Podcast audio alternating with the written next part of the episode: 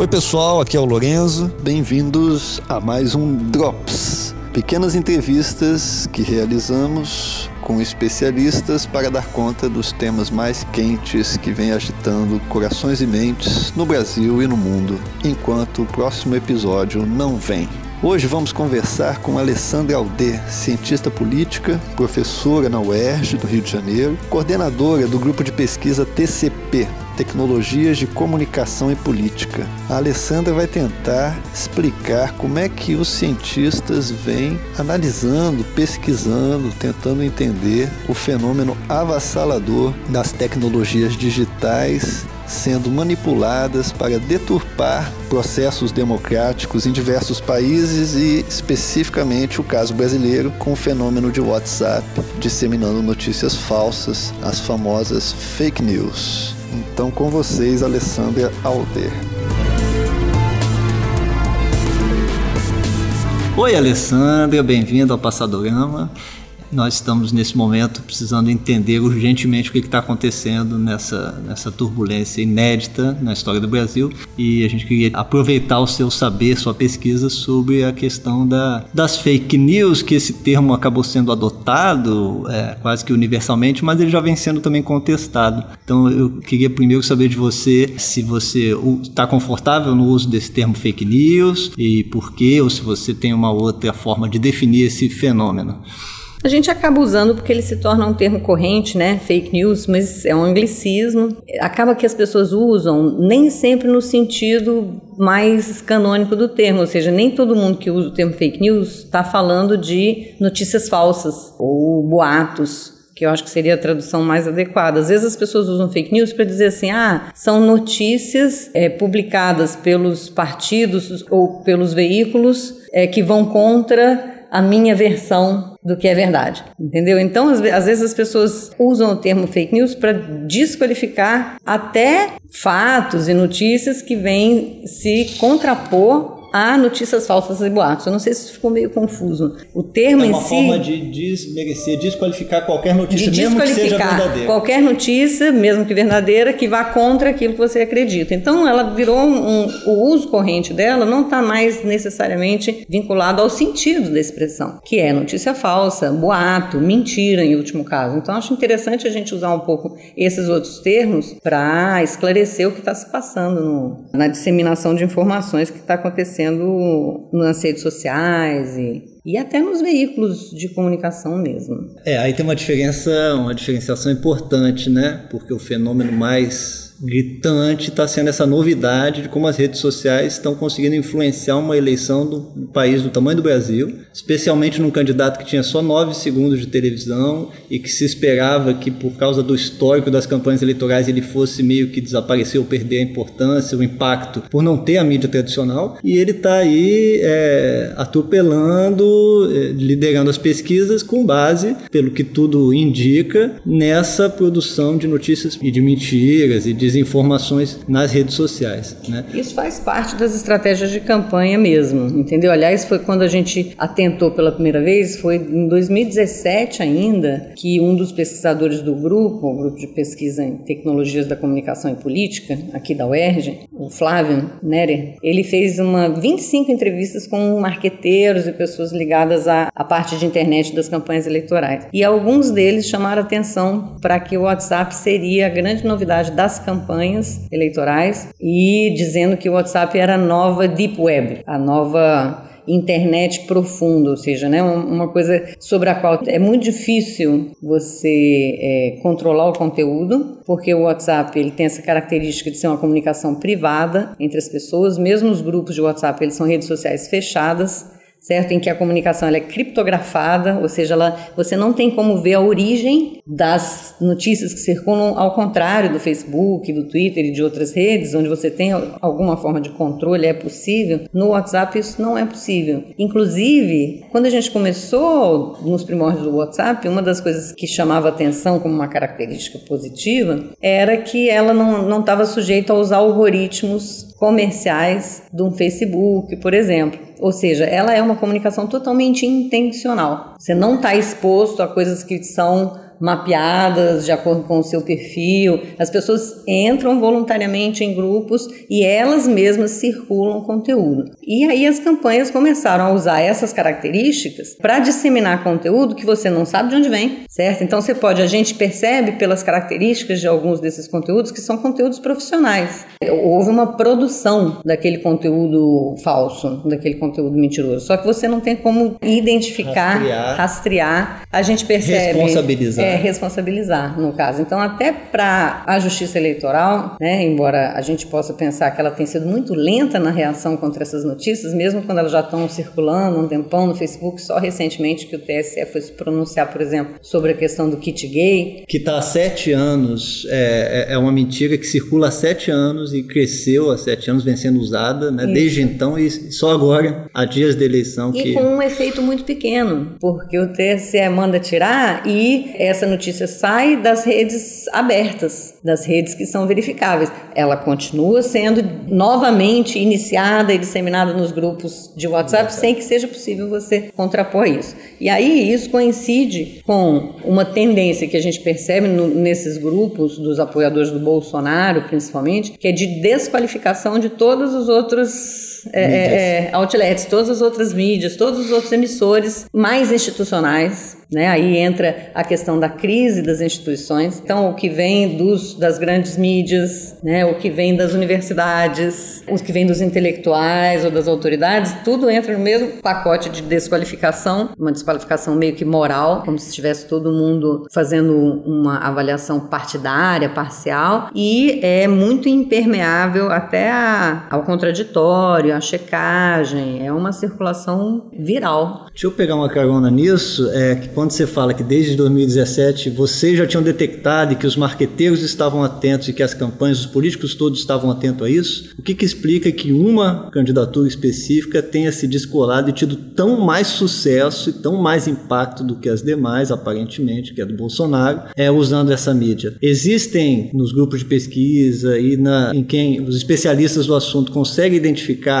uma marca semelhante ao sucesso que foi o Trump nos Estados Unidos? Porque várias características parecem parecem ser bem similares, né? Sim, inclusive tem informações de que tem a participação dos mesmos gestores, Steve Bannon, que é um cara que participou da campanha do Trump nos Estados Unidos, teve um encontro noticiado com um dos filhos do Bolsonaro, inclusive que é o responsável pelo conteúdo de internet do Bolsonaro, que é o Eduardo Bolsonaro. Não é o próprio Jair Bolsonaro que tem essa produção de conteúdo, né? Mas os filhos certamente estão envolvidos. Agora, eu acho que é importante a gente apontar para a questão do público, ou seja, isso foi muito eficiente também, porque encontrou um público disposto a é, acreditar, né? E aí você tem vários fenômenos do contexto que eu acho que contribuíram para isso, né? Esse descrédito das instituições que a gente estava falando, certo? Que vem de anos de uma cobertura da política muito, não só tendenciosa em termos de partido, ou seja, que veio sendo muito negativa e agressiva em relação ao PT, ao Partido dos Trabalhadores, mas em relação a toda a política, né? Uma negação e desqualificação da política, do Congresso, dos deputados, de todo todo o funcionamento da democracia e que acaba sendo um terreno fértil para uma comunicação que despreza essas instituições e meio que se coloca como uma alternativa. Tem um pouco isso. O WhatsApp é aquela comunicação pessoal, fora das, dos meios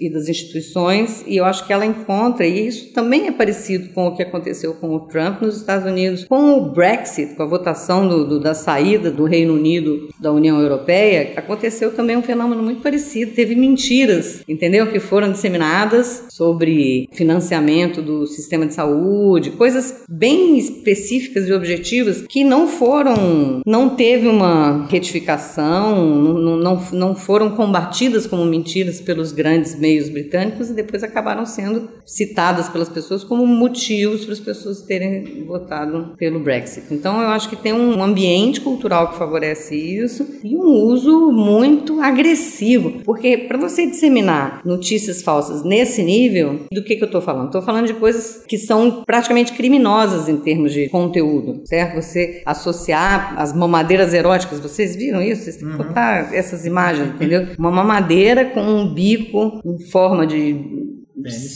sexual de pênis, dizendo que aquilo era distribuído nas creches do PT. Ou seja, tudo isso é uma mentira que alguém teve o trabalho de produzir. Alguém foi lá e comprou isso, filmou isso, fez uma narração. Então, agora, o que acontece é, isso passa a ser disseminado num primeiro momento por pessoas que sabem e percebem que aquilo é mentira, certo? Frases do Haddad com abre aspas, fecha aspas, como se ele tivesse declarado aquilo, mas aí quando você vai ver não tem a fonte. E pessoas passam a circular aquilo para seus conhecidos e familiares sem que, que elas tenham criado aquele material, mas com um certo nível de cumplicidade, ou seja, sabendo que estão circulando conteúdo falso. Mentiroso. É. É, quando você fala que é, é quase criminoso, se fosse na mídia tradicional seria criminoso. Sim. Você, você mentir e atacar a honra de pessoas, né, é, e de políticos e influenciar no processo eleitoral intencionalmente com mentiras seria qualificado como crime em qualquer outra mídia, né?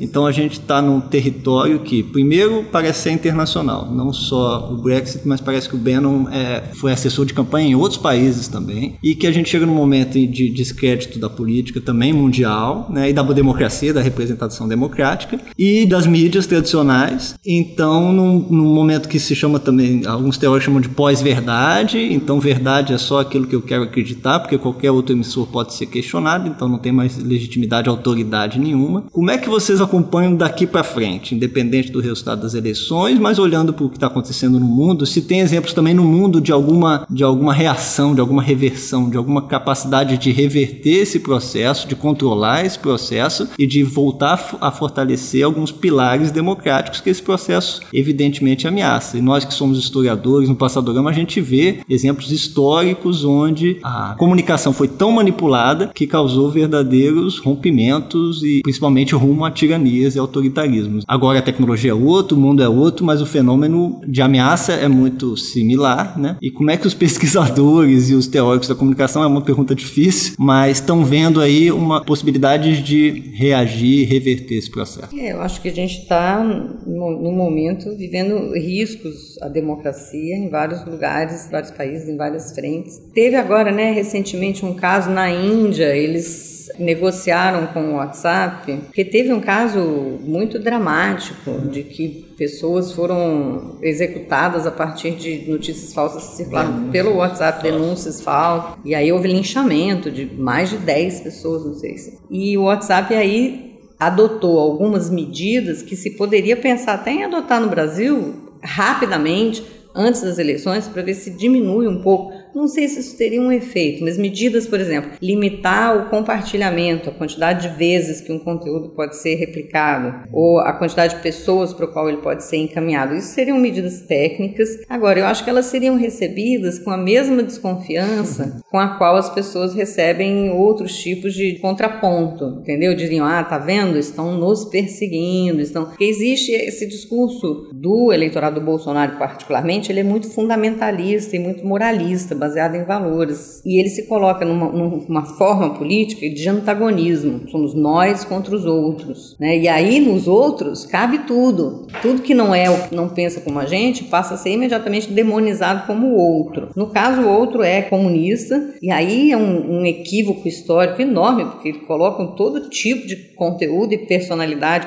mais incongruente dentro da mesma gaveta de comunismo. E eu acho que isso correria o risco de, então, ah, o WhatsApp está nos cerceando, então também é, o WhatsApp é comunista. comunista certo? O Facebook também já foi qualificado de comunista, porque ele É, o derrubou um monte de. é, o. Facebook, a Folha, a Foice de São Paulo. A gente ri, mas realmente as pessoas estão acreditando num- numa conspiração comunista mundial. Agora, essa Eu, resistência. eu acho só que, só para completar, o antídoto é a educação das pessoas para lidar com esse tipo de conteúdo, certo? Ou seja, as pessoas aprenderem a desconfiar dos conteúdos que recebem, a buscar fontes, né? Uma coisa básica que a gente ensina na universidade, porque muitas vezes as pessoas chegam aqui sem ter aprendido isso na escola, certo? Mas você não, não acredita em qualquer conteúdo, busca fontes confiáveis, tenta descobrir se as fontes são interessadas ou não naquele conteúdo, ou tenta buscar fontes desinteressadas, fontes mais independentes, para verificar, checar. A vida na internet hoje demanda esse tipo de é, ação não ingênua, sabe? Não ingênua por parte das pessoas. Então eu acho que a educação ela também tem que crescer. A gente tem muito que aprender como educadores, né, no sentido de, de ensinar as pessoas a pesquisarem conteúdo na internet de uma forma muito diferente da que é feita hoje. Hoje em dia, muitas vezes as crianças chegam em casa com demandas da escola de pesquisar e não é dada nenhum tipo de orientação uhum. sobre como pesquisar, certo? E que tipo de, de conteúdo e como é que você relaciona aquele conteúdo. Então eu acho que como educadores, uma das tarefas é essa, é a gente colocar, né, uma, uma desconfiança informada não uma desconfiança antagônica, tipo, tudo que vem de lá é o meu inimigo, certo? Mas essa prática de buscar confirmar, contextualizar as informações, principalmente que chegam sobre a política.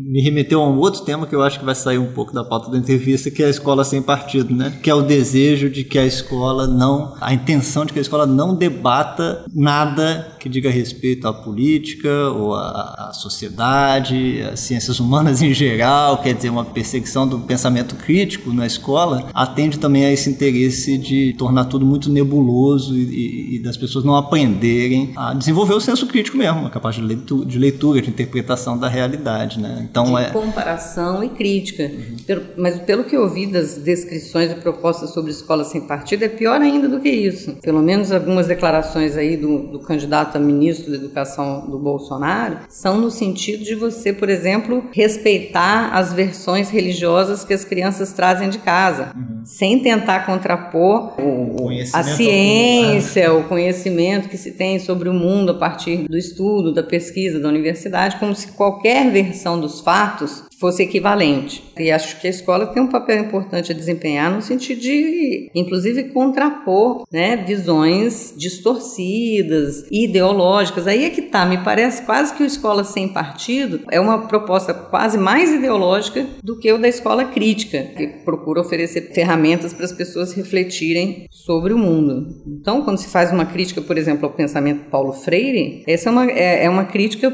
muito leviana, superficial. Mentirosa. Mentirosa, sem conhecimento do que, do que é a proposta do Paulo Freire, por exemplo. É justamente o contrário de uma doutrinação. É, é dar, dar, instrumentos para que as próprias crianças, os alunos, desenvolvam seu, seu pensamento crítico a partir de diferentes fontes, a partir de quem eles são. Então é, é o oposto da doutrinação. E dizer que, que é uma proposta, uma política sem ideologia, que é uma expressão muito usada pelo candidato Bolsonaro em várias áreas, principalmente na educação, né? Obviamente ele tem uma ideologia fortíssima e é assustadora isso, né? e ele quer impor a ideologia dele, dizendo que isso não é ideologia. Aí é que é uma visão ideológica, Altamente na minha opinião. E obscurantista, se eu posso acrescentar. Quando a pessoa está na bolha, ela desconfia de tudo, inclusive do que é oficial, né? Então o TSE vem com uma nota fiscal, ah, eu vou acreditar no TSE. Não, não acredito na urna eletrônica, né? Quer dizer, questionamento absoluto da democracia, nem, nem a, a eleição em si. E é... nem as universidades, entendeu? E aí isso nos implica particularmente. Vocês estão aqui me entrevistando sobre uma pesquisa que a gente está desenvolvendo na UERJ desde maio, com mais de uma dezena de pesquisadores envolvidos, e é possível que ouvintes, entendeu? Que estão dentro dessa bolha, dessa perspectiva, descartem toda toda essa pesquisa e todo o nosso comentário dizendo assim: ah, mas isso vem da universidade, ah, a universidade é marxista, entendeu? Então, eu acho que todas as instituições estão agora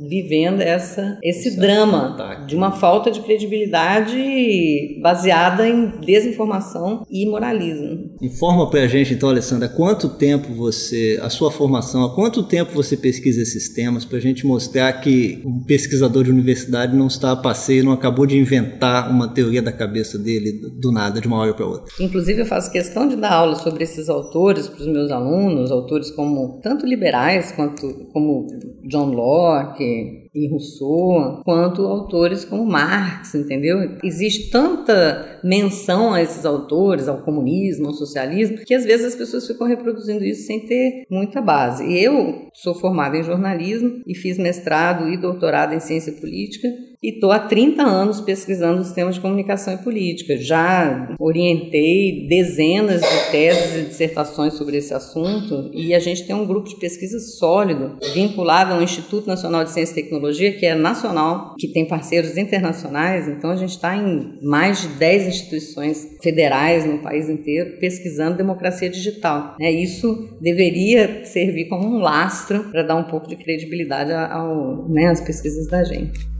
No dia seguinte à gravação dessa conversa com a professora Alessandra Alde, veio a público a reportagem do jornal Folha de São Paulo revelando um esquema de financiamento milionário de mensagens falsas em pacotes de WhatsApp, em grupos de WhatsApp, a favor do candidato Jair Bolsonaro e contra o PT e o candidato Fernando Haddad. Então a gente aproveitou para perguntar para Alessandra o que essa notícia traz de nova reflexão ou confirma conclusões e as reflexões que ela vem fazendo com o grupo de pesquisa dela. Vamos ver. É, essas novas notícias né, da investigação que a Folha de São Paulo fez sobre o financiamento do esquema de WhatsApp do Jair Bolsonaro é bastante impressionante. E vem confirmar essa percepção que a gente já tinha no grupo de pesquisa de que o conteúdo de campanha dele é muito profissional e também a sua disseminação. Né? A gente tem aí um esquema milionário de circulação de conteúdos que acabam sendo reproduzidos por pessoas que estão ali né, apoiando de forma espontânea o candidato e que muitas vezes percebem que estão fazendo essa disseminação para outros que talvez não sejam tão convictos, mas que também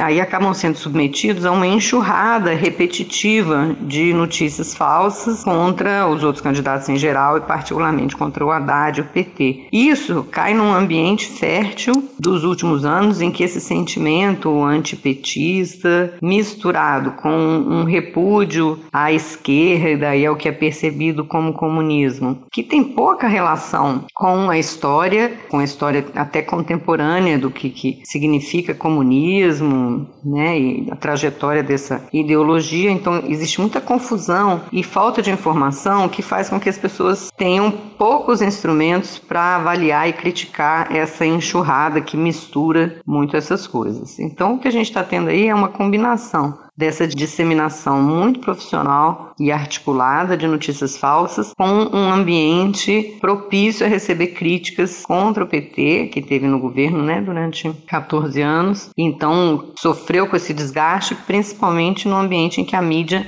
foi bastante partidária e polarizada. Obrigado, Alessandra, sempre parceira do Passadorama. Já tinha sido mencionado o, o seu trabalho, seu, suas pesquisas, seu filme Arquitetos do Poder. No nosso episódio número 1, um, que foi exatamente sobre fake old news. E de lá para cá a coisa só degringolou ainda mais. E a, a, como a gente costuma finalizar o Passadorama, parece que era uma profecia também, né? A distopia já começou.